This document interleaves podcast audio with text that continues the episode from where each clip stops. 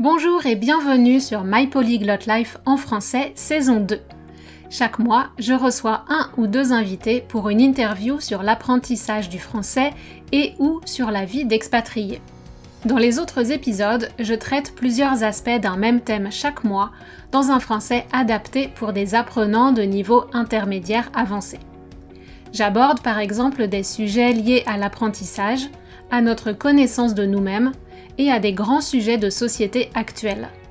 Je partage une vision assez nuancée, mais résolument féministe, antiraciste et basée sur des recherches scientifiques. J'essaye qu'elle soit la plus inclusive possible pour parler de différentes perspectives. Je suis Cathy Intro et je suis coach de français certifié Neurolanguage. J'espère que mon podcast vous permettra de travailler votre compréhension orale, d'apprendre du vocabulaire, de réfléchir et vous donnera envie de discuter de ces sujets en français. La transcription est disponible sur mon site français.mypolyglotlife.com. Bonjour, c'est parti pour la suite du podcast sur les incompréhensions et malentendus de l'amour. J'aimerais explorer des pistes pour mieux communiquer dans un couple, mais au-delà de ça, dans toutes nos relations. Pour commencer, je voudrais vous poser une question. Et si tous les couples étaient multiculturels en fait? J'ai entendu cette phrase dans un podcast qui disait que tous les couples sont multiculturels à des degrés divers. Si ça vous intéresse, le podcast s'appelle Down to Earth with the Buricharas. Il est en anglais et parle de et avec des couples multiculturels. J'ai trouvé ça pas bête comme réflexion. En effet, chaque individu vient d'une famille différente, avec ses habitudes, son style d'éducation, éventuellement ses traumatismes et ses secrets. C'est sûr que si on vient de la même région et du même milieu socio-économique, on a beaucoup de références en commun, donc il y a peut-être moins de travail à faire. Mais justement, est-ce qu'on ne sous-estime pas le besoin de communication en partant du principe qu'on est similaire? Est-ce qu'on ne gagnerait pas tous à apprendre à communiquer entre partenaires dès le début de la relation? Je veux dire, dans une relation hétérosexuelle, il y a déjà une différence de taille, c'est-à-dire une grande différence entre les deux partenaires. Souvent, les garçons et les filles ont été élevés différemment, donc ce sont comme deux cultures, et à cela s'ajoute le milieu culturel tel qu'on l'entend habituellement, l'ethnie, la religion, le milieu social, etc. Dans cet épisode, j'ai suivi le fil de ma pensée de façon assez libre à partir de ces questions. Ça nous donne donc un développement intéressant, enfin je crois. Je commence par vous parler de l'intégration du ou de la partenaire, étranger ou étrangère ou non d'ailleurs, dans une famille française, avant de démontrer la nécessité de repenser la communication dans les couples hétérosexuels, notamment autour de la notion du consentement. Et je termine en vous dévoilant la qualité la plus importante à mes yeux pour améliorer nos communications. Restez bien jusqu'à la fin pour quelques annonces importantes d'événements à venir en mars. En parlant de milieu culturel, je vais commencer aujourd'hui par vous parler de l'intégration du ou de la plus 1, du ou de la partenaire dans la famille du ou de la conjointe. Ici, je vais parler spécifiquement de l'intégration d'un ou une partenaire dans la famille française, dans une famille française. En effet, vous savez qu'en France, il y a des règles plus ou moins faciles à comprendre concernant l'usage du tu, le tutoiement, et du vous, le vouvoiement.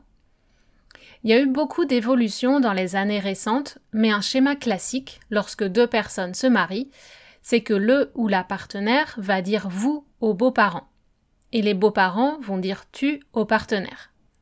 Et cette habitude reste.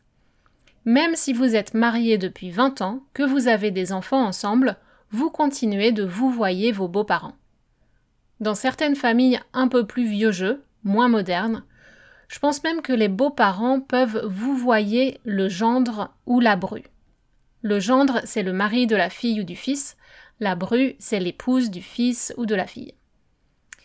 J'utilise un langage qui n'est pas limité aux couples hétéros, mais dans ces familles-là, je ne suis pas sûre qu'ils voient d'un bon œil, c'est-à-dire je ne suis pas sûre qu'ils acceptent un mariage homosexuel pour leurs enfants. Bref, j'ai rencontré plusieurs expats anglophones mariés à des Français ou Françaises qui se sentaient mal à l'aise avec le fait qu'ils sont les seuls à dire vous dans la famille.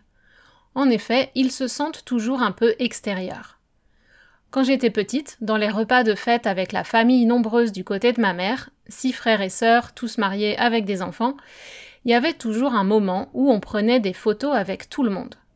Mais il y avait aussi obligatoirement la photo des parents, mes grands-parents donc, avec leurs enfants, mais sans les rapporter, comme on les appelait, sans les conjoints.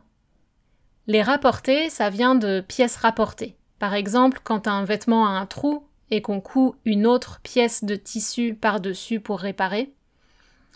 Rapporter, c'est une chose ou une personne, en l'occurrence, qui vient de l'extérieur, qui n'était pas là avant.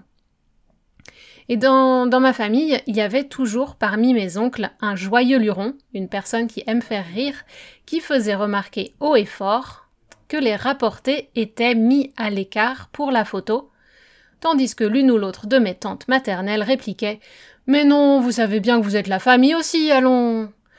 Comme un petit rituel bien établi et genré, provocation masculine contre douceur féminine.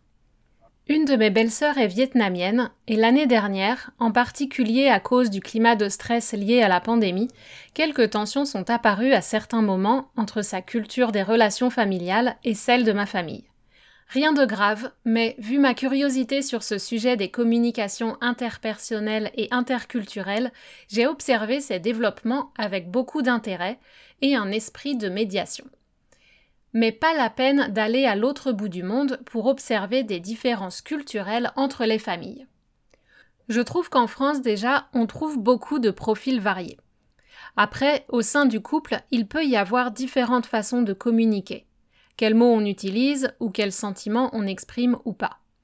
Comment chacun se sent par rapport aux témoignages d'affection en public. Ça peut être une préférence personnelle ou alors un héritage culturel que ce soit l'un ou l'autre, pour éviter les malentendus, les souffrances et les blessures mentales, on a besoin de discuter de tous ces sujets. Et c'est là, à mon avis, qu'il y a un besoin de repenser la communication dans les couples hétérosexuels. Pas que évidemment, mais disons que les systèmes de communication et les circonstances sociales font que c'est un sujet qui est en pleine évolution. En fait, comme le pointe l'anthropologue et thérapeute de couple Philippe Breneau, les couples hétérosexuels sont presque par définition multiculturels. D'après lui, en raison d'une socialisation et d'une éducation différenciée et genrée depuis des millénaires, les femmes auraient développé un langage de choses non dites, peut-être pour essayer d'exprimer des idées ou émotions dans une sorte de langage codé, plus intuitif et moins direct, pour ne pas se heurter à la violence et la répression des mâles dominant l'ordre social. Philippe Breneau poursuit. Ce langage-là n'est pas compris par les hommes, ou très peu, alors que je pense que les femmes comprennent mieux ce que disent les hommes de façon explicite. Cette phrase prend tout son sens dans la suite de l'article, quand il évoque la question du consentement, un concept qui est au centre de nombreuses discussions en ce moment. Contrairement à d'autres animaux, les femelles humaines ne montrent pas de signes extérieurs de disponibilité sexuelle pendant la période de fécondité. Par conséquent, nous dit Philippe Breneau, on ne voit pas de différence entre une femme qui est en période d'ovulation et une femme qui n'est pas en disponibilité. En effet, techniquement, une femme est en permanence pénétrable. De plus, les femmes ont été réduites au silence pendant des siècles et placées dans un rôle de soumission. Elles ont développé ce type de langage peu explicite. Des signaux qui semblent clairs pour une femme et qui sont dans les limites de ce qui est autorisé dans sa position, soit ne sont pas assez explicites pour un homme, soit certains hommes choisissent de les ignorer. Par exemple, ne pas montrer d'enthousiasme, ne pas participer pleinement à l'acte sexuel ou trouver des périphrases pour signaler une opposition, mais sans jamais dire non, peuvent être source de malentendus entre les deux partenaires. D'autant plus que les schémas d'éducation des garçons les ont peu encouragés à prendre en considération le point de vue de leur partenaire. Tandis que les schémas d'éducation des filles ont renforcé des croyances telles que comme tu es ma femme, il doit y avoir une disponibilité permanente. J'ai du désir, tu dois avoir du désir aussi puisque je t'aime et qu'on est mariés. Donc voilà, quand on parle de malentendus à propos des mots ou des non-dits, je crois qu'on touche ici au point le plus pressant, le plus urgent, sur lequel on doit travailler. Les filles et les femmes doivent être éduquées en sachant qu'elles ont le droit d'exprimer leur désir ou leur absence de désir. Et les garçons et les hommes qui sont en général en position de puissance doivent poser la question et accepter la réponse. Quand c'est non, c'est non, comme dit la chanteuse Jeanne Chéral dans la belle chanson que je mets dans les liens. Et ça, ça commence dès l'enfance. Et ça peut être fait sous forme de jeux, d'activités ludiques, etc. Pas la peine d'en faire tout un drame. Parce que c'est ce silence autour des choses du sexe qui pourrit la vie de beaucoup des adultes que nous sommes. Alors j'avais pas prévu d'aborder ce sujet dans cet épisode, mais en fait, maintenant que le développement des idées m'a amené ici, je me dis que cette discussion sur les différences de langage et l'expression claire et nette du consentement sexuel a en fait une place centrale et obligatoire dans un podcast sur les mots de l'amour.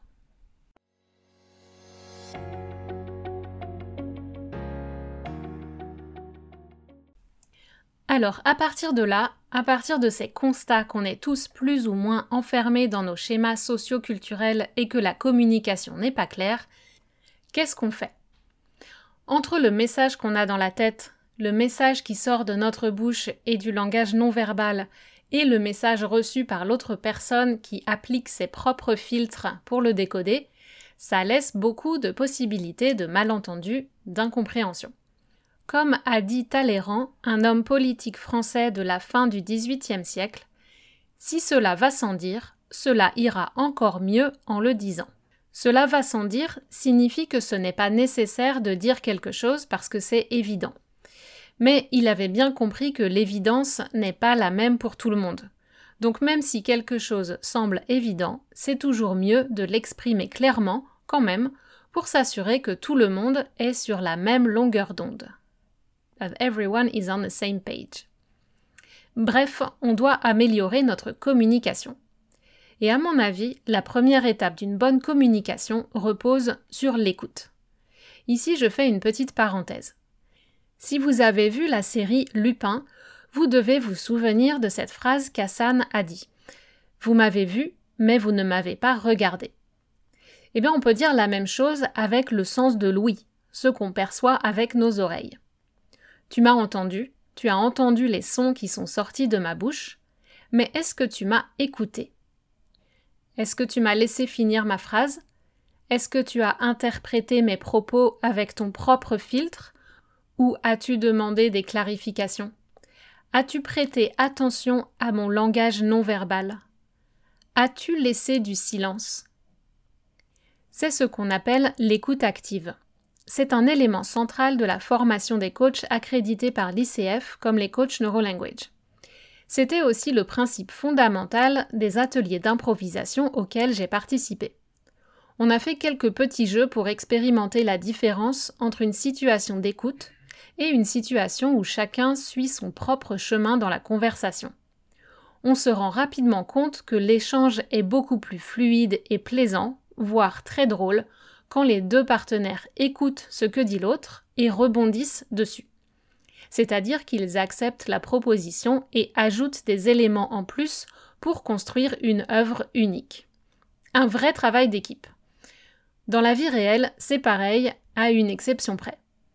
Dans la vie réelle, on ressent des émotions pour de vrai et nos mots ont un impact, même si c'est parfois involontaire. On doit donc faire preuve d'un grand respect et de bienveillance pour l'autre, mais aussi pour soi-même. Identifier ses propres émotions et besoins et savoir les exprimer sont des piliers de la communication non violente. Je vous avoue que quand j'ai découvert ce concept il y a quelques années, ça a changé ma vie. Bien sûr, ce sont des grands principes et personne n'est parfait. Parfois on est fatigué, on a faim, on est stressé ou que sais-je, alors on doit accepter de renoncer à la perfection et se contenter de faire de notre mieux. L'essentiel est de savoir reconnaître nos erreurs et de faire un mea culpa, comme on dit, d'en assumer la responsabilité. De plus, parfois, votre interlocuteur ne veut pas accepter de garder la communication sur le terrain de la non-violence. Si quelqu'un tient des propos ouvertement racistes, homophobes ou violents, on a aussi le droit de se laisser envahir par nos émotions et de perdre un peu notre calme. Si ces thèmes vous intéressent, j'en parlerai plus en profondeur lors de deux conférences en mars. Une présentation à Women in Language axée sur l'importance de l'écoute active, du silence et des stratégies pour les introvertis et timides pour oser exprimer ce qu'ils ont à dire, dans n'importe quelle langue. Et une présentation à Language and Mental Wellbeing où je parlerai de la connaissance de soi-même qu'on peut acquérir grâce à l'apprentissage des langues étrangères.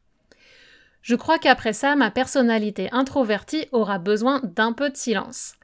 Restez bien jusqu'à la fin de l'épisode, je vais vous donner toutes les infos pour les deux événements et les liens sont dans la description de l'épisode. Alors vous comprenez maintenant que pour moi, l'écoute a une place centrale dans nos vies. L'écoute de soi d'abord et l'écoute des autres. Quand on écoute plus, ou mieux, on apprend à poser les bonnes questions. On peut créer des connexions plus profondes. On renforce la confiance entre les personnes. On développe sa curiosité. On apprend mieux. À partir de là, avec une bonne écoute et un dialogue respectueux, on arrive à créer des ponts entre les cultures, à trouver des points communs et à vivre avec nos différences. Mais l'écoute doit être partagée. C'est sûr que quand on est introverti, on a peut-être tendance à rester dans notre petite bulle de confort, dans un rôle de récepteur ou réceptrice. Mais en fait, nous aussi, on a le droit à la parole et on a le droit d'être entendu et écouté, même si notre langage n'est pas parfait. Et je dirais même au contraire. On entend tellement de bons orateurs qui parlent beaucoup et bien, mais qui en fait ne disent rien ou disent des conneries, des bêtises si on veut rester poli. Contrairement à une idée reçue très répandue en France, et à laquelle j'ai participé dans le passé, ce n'est pas parce qu'on fait des fautes d'orthographe ou qu'on n'a pas un vocabulaire étendu qu'on n'a pas des choses pertinentes, intéressantes à partager. Alors j'aimerais vous inviter à vous poser deux questions. Si vous êtes en général dans une position d'écoute, comment pouvez-vous vous challenger pour vous exprimer plus? Par exemple, vous pouvez commenter ce podcast sur les réseaux sociaux. Et ça me fera plaisir de vous entendre. Et si vous êtes plutôt grande gueule, c'est comme ça qu'on appelle les gens qui parlent haut et fort, qui n'ont pas peur d'exprimer leur opinion, comment allez-vous laisser de la place aux personnes de votre entourage? Comment allez-vous les encourager? Et alors là, euh, je vous dis tout de suite des phrases du genre Ben vas-y, parle. Bon, tu veux parler de quoi maintenant? Ça marchera peut-être pas. Il va falloir être un peu plus subtil et savoir poser les bonnes questions pour gagner la confiance de la personne qui a l'habitude de se taire.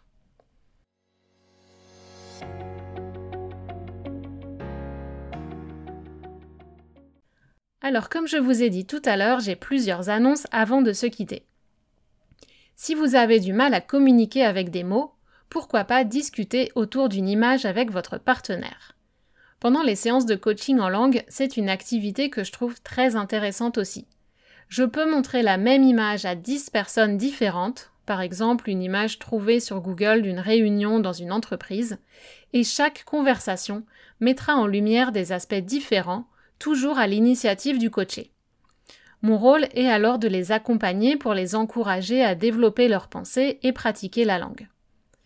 Venez me rejoindre avec Andrea Cook, thérapeute par les arts, pour une discussion en live la deuxième semaine de mars où nous allons continuer à explorer les mots, les images et la communication. Du 4 au 7 mars, retrouvez-moi et de nombreuses autres personnalités femmes, trans et queer à la conférence en ligne Women in Language. Vraiment, vous ne voulez pas rater ça. Tout le monde est invité à assister et participer aux discussions c'est juste que la ligne éditoriale de l'événement est de donner la parole à des expertes diverses et variées qui ne sont pas des hommes cisgenres. Ce sera en anglais et si les thèmes de mon podcast vous intéressent, alors vous allez adorer. Vous découvrirez plein de choses qui vont challenger votre façon de penser, ouvrir de nouvelles perspectives ou conforter votre expérience personnelle. Bien sûr, c'est en lien avec les langues, mais c'est tellement plus vaste que ça. De mon côté, comme je vous ai dit, j'ai l'honneur de faire une présentation sur le thème de l'écoute, intitulée Conversation as a Dance, Listening and Giving Space to Speak in Language Learning and Beyond. Je vous donnerai un petit avant-goût du programme complet de la conférence début mars si vous avez encore des doutes. Mais vous pouvez dès maintenant acheter vos billets, c'est 29 dollars pour les 4 jours, et à ce prix-là, honnêtement, c'est donné. pour la qualité des présentations auxquelles vous allez assister. Il y a un groupe Facebook et des sessions d'échange linguistique aussi pendant la conférence et le groupe Facebook est accessible dès maintenant. Il y a aussi un système où vous pouvez acheter un billet pour quelqu'un qui n'a pas les moyens.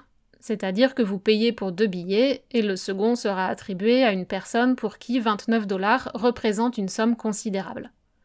Participons toutes et tous à diffuser les idées qui font la promotion de l'interculturalité et à soutenir les plateformes qui donnent la parole à des populations souvent sous-représentées.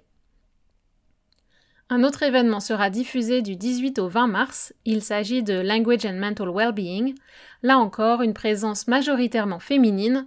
Mais cette fois, c'est un petit peu dommage parce que justement, on aurait besoin de montrer que la santé mentale n'est pas qu'une affaire de femmes et l'objet de ma présentation sera Make Your Personality Shine in Another Language, How to Improve Your Social Well-being as an Expat Thanks to the Language Learning Process. Finalement, un dernier mot. Février en Amérique du Nord, c'est aussi le mois de l'histoire des Noirs.